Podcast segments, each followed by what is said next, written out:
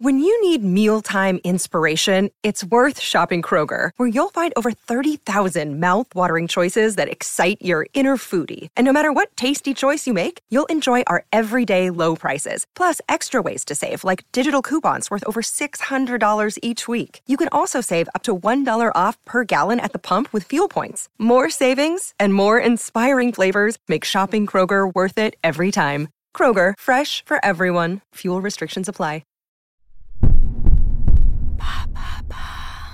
Quels sont les films français ayant reçu un Oscar? Merci d'avoir posé la question.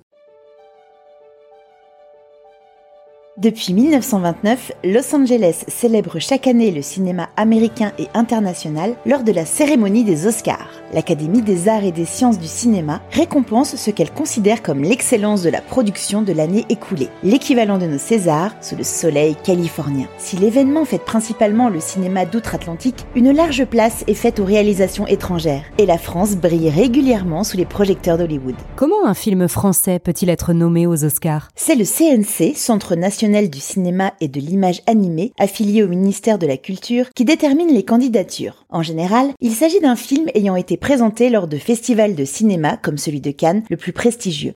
Le film choisi n'est pas obligatoirement un grand succès commercial, et certains films, aux critiques élogieuses, ont pu représenter la France sans avoir réalisé de gros scores au box-office. C'est le cas de Titan en 2022, avec seulement 330 000 entrées en France. Les Oscars sont l'une des rares compétitions où le film n'a pas été récompensé.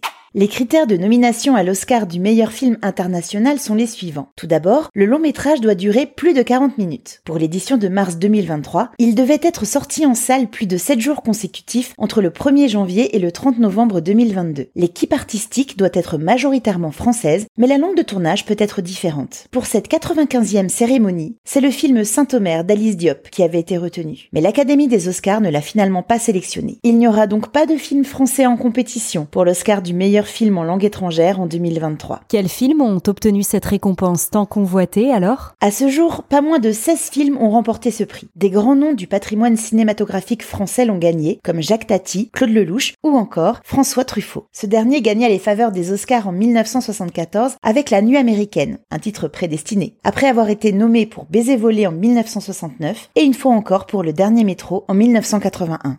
D'autres films devenus des classiques ont reçu les honneurs de la cérémonie. Dans mes favoris, on retrouve Indochine de Régis Varnier en 1993, une fresque romanesque sur fond de guerre d'Indochine avec Catherine Deneuve, ou Amour de Mikhail Haneke, un drame sensible et touchant traitant la maladie au sein d'un couple d'octogénaires en 2013.